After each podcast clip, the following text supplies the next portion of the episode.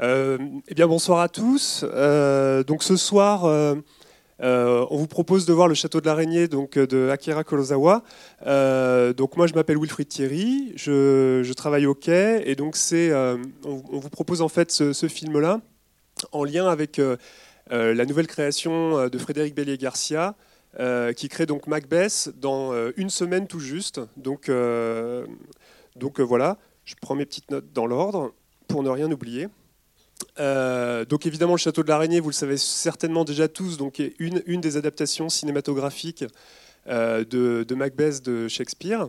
Euh, la, raison de, notre présence aussi ici à travers le cinéma, c'est qu'au Quai, depuis trois saisons, on édite une revue qui s'appelle Divague, euh, donc cette revue est disponible à la sortie si vous le souhaitez pour la modique somme de 2 euros et c'est une très très belle revue très complète.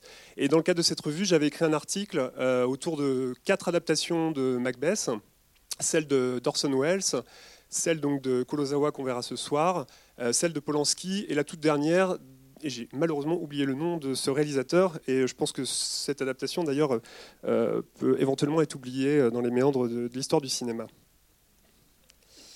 Euh, voilà, donc euh, on, en vient. Euh, il m'est déjà arrivé de présenter des films ici. En général, plutôt qu'une présentation, je propose une analyse en fin de film.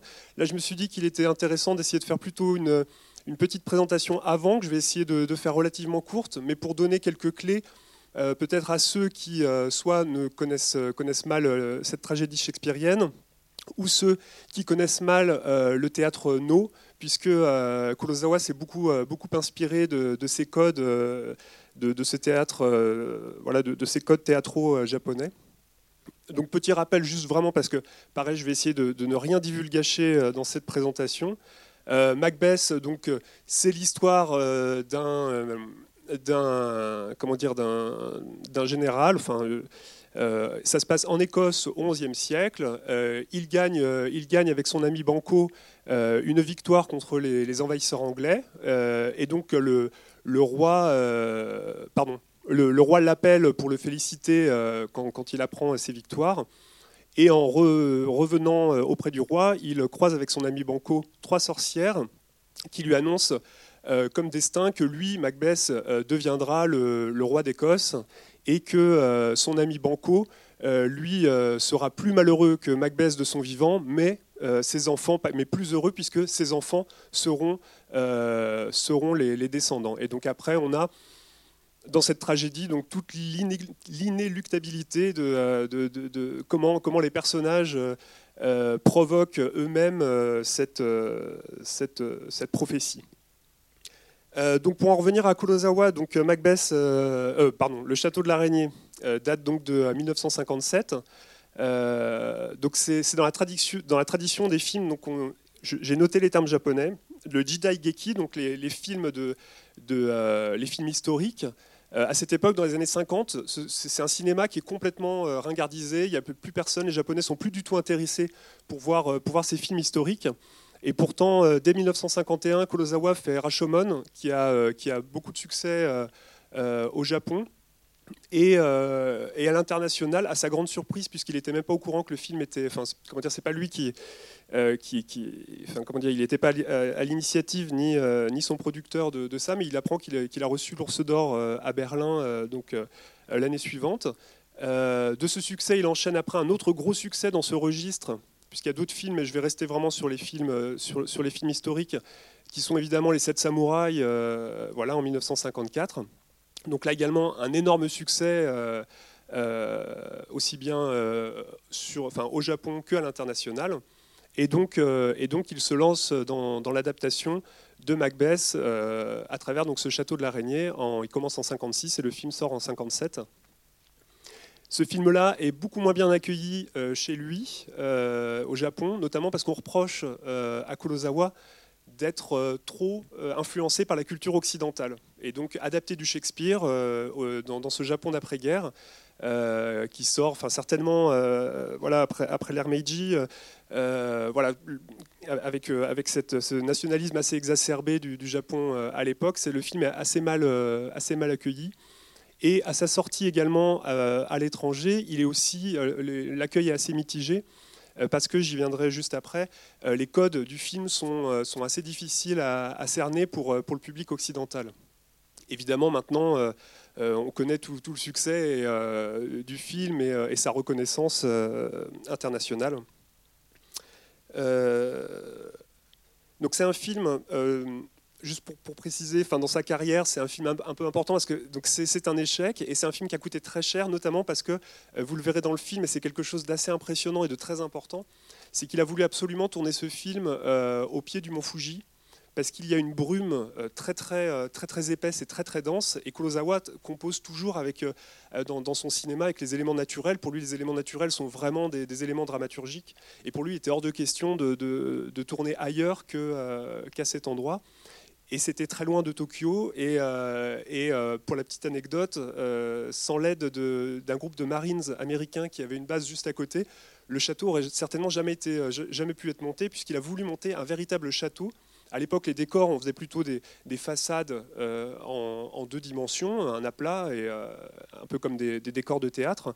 Et là, ils ont monté vraiment un, un vrai château, enfin en tout cas l'extérieur du château, en, trois dimensions, réellement, pour que, parce que Kurosawa tenait euh, à pouvoir tourner euh, autour euh, réellement, que ce soit un, véritable décor. Parce que voilà, Kurosawa est aussi assez connu pour, pour ses scènes, notamment dans, ses films. dans ses films épiques, pour ces scènes un peu, enfin de ces scènes de guerre assez, assez réalistes, voilà donc, on lui a aussi posé la question à l'époque euh, pourquoi avoir choisi le Japon pour adapter euh, le Japon du XVIe siècle euh, pour, adapter une pièce qui se passe en Écosse. Et ça, il explique assez facilement par le fait que à cette époque-là, au XVIe siècle au Japon, euh, c'était, euh, euh, pendant quasiment un siècle et demi, ça a été que des guerres de, rivaux, de seigneurs rivaux. Et c'était, enfin voilà, il était, ça porte même un nom en japonais que j'ai pas, pas noté. Le fait de tuer un seigneur pour prendre sa place, il y a un mot japonais qui signifie ça. Et à l'époque, c'était vraiment monnaie courante. On devenait seigneur en tuant, le seigneur et ainsi de suite. Donc ce que dit Kurosawa, il dit à l'époque, de toute façon, enfin, au XVIe siècle au Japon, des Macbeth, il y avait que ça. Donc pour lui, c'était absolument évident de, transposer Macbeth dans, ce Japon du, XVIe. Euh, et donc il fait en fait un film euh, où, euh, à, quelques, enfin, voilà, à quelques détails près, il reste quand même très très proche de, de la dramaturgie shakespearienne. il y a juste, on va dire, les trois sorcières qui sont remplacées par une sorcière, sorcier, un personnage un peu, euh, un, peu, un peu étrange. Il enlève quelques personnages secondaires et quelques scènes de, de, euh, massacre pour se concentrer vraiment plus sur le couple de Macbeth et Lady Macbeth qui sont ici euh, Washizu et sa femme pardon, Asaji. voilà, mais on retrouve quand même globalement toute, toute la tragédie de Macbeth.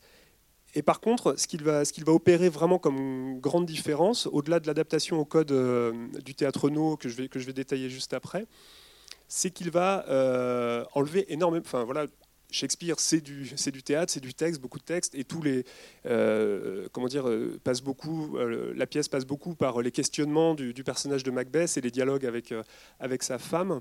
Et dans ce film, Kurosawa passe vraiment beaucoup par l'image. Il y a quelqu'un d'un peu fou, je ne sais pas comment il a fait, avec un chronomètre euh, qui, a a priori mesuré qu'il y aurait 30% de dialogue dans le, dans le film. Je ne me suis pas amusé à vérifier, évidemment.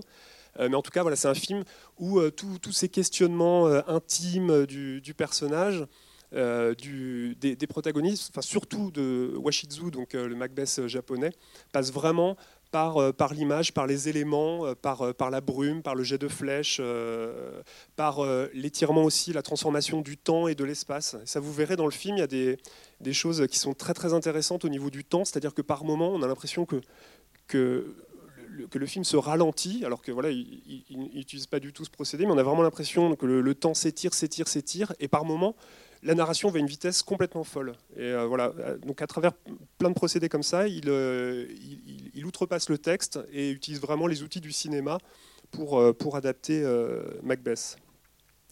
Et donc voilà, pour venir un peu au, cœur des, éléments, enfin voilà, des, petites clés que vous n'avez peut-être pas, donc c'est ces références au théâtre No, où ça, enfin dès, dès le début, Kurosawa veut euh, travailler avec les codes du théâtre No pour adapter donc euh, une pièce de théâtre élisabétain. Donc a priori, on se dit euh, que c'est complètement antinomique. Donc le théâtre No, pour faire assez simple, donc c'est un théâtre où les comédiens portent des, des masques. Et ça, vous verrez dans le film, c'est très intéressant, c'est que les comédiens ne portent pas de masque, mais ils ont recréé des masques. Et c'est assez frappant avec notamment le personnage d'Asaji, donc la femme de, de Washizu, donc Asaji alias Lady Macbeth, qui a des sourcils dessinés sur le, sur le haut du visage et un visage de cire qui, qui bouge très peu, avec un grand kimono, elle glisse plutôt que, que, marcher au sol. Elle a quelque chose, une apparence comme ça, euh, euh, presque de poupée, euh, de, oui, voilà, de, de, poupée plus que, plus que d'être humain.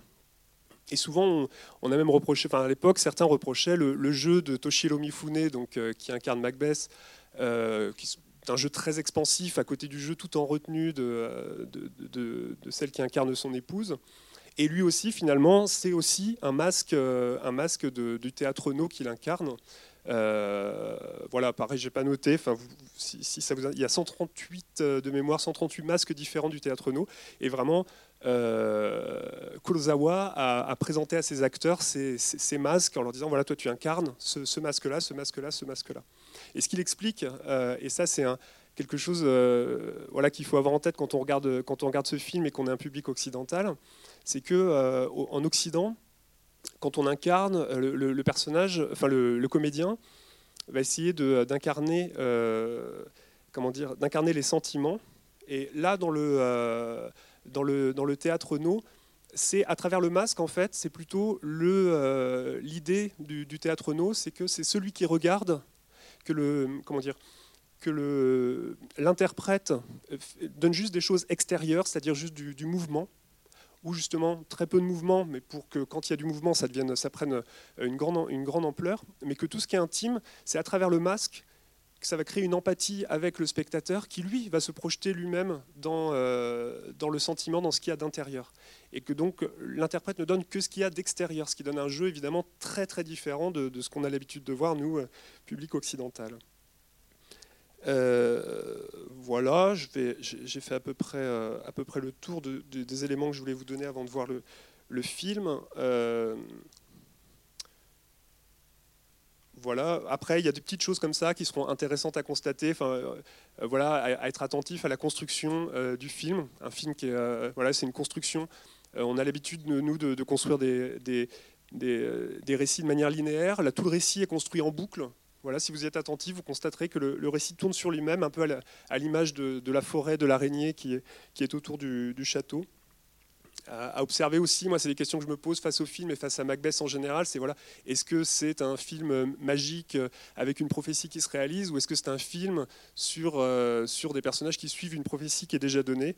Et je finirai là-dessus sur, euh, sur donc le, fils de, du meilleur ami de, de, Macbeth qui dit, qui dit à son père, je l'avais noté mais je ne le retrouve plus dans mes notes, évidemment, c'est toujours comme ça. Voilà, c'est ça. Vous avez été ensorcelé, envoûté par cette sorcière, vous taillez le réel selon la prédiction. Voilà, je resterai là-dessus. Je vous souhaite un bon film.